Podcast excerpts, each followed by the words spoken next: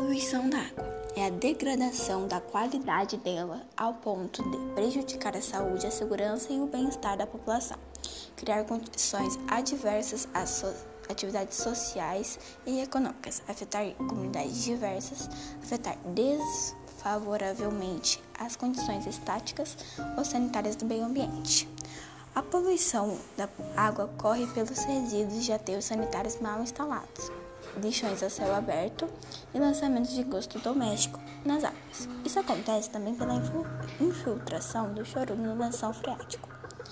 A falta de saneamento básico é o outro fator responsável pela poluição da água.